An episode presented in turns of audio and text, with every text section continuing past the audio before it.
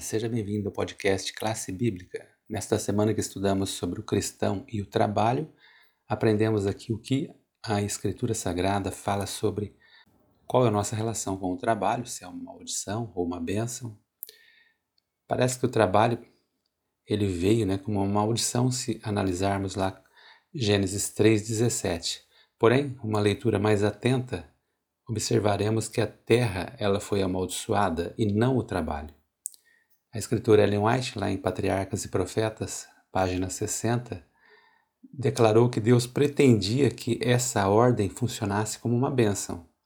Ela disse: E a vida de trabalho árduo e preocupações, que dali em diante deveria ser o destino do homem, foi ordenada com amor.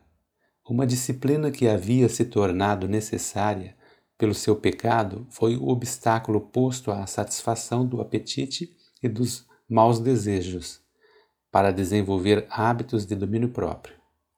Fazia parte do grande plano de Deus para restaurar o ser humano da ruína e degradação do pecado.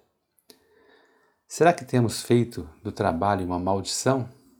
Talvez pela monotonia que achamos que ele tem, o excesso ou supervalorização de sua função em nossa vida?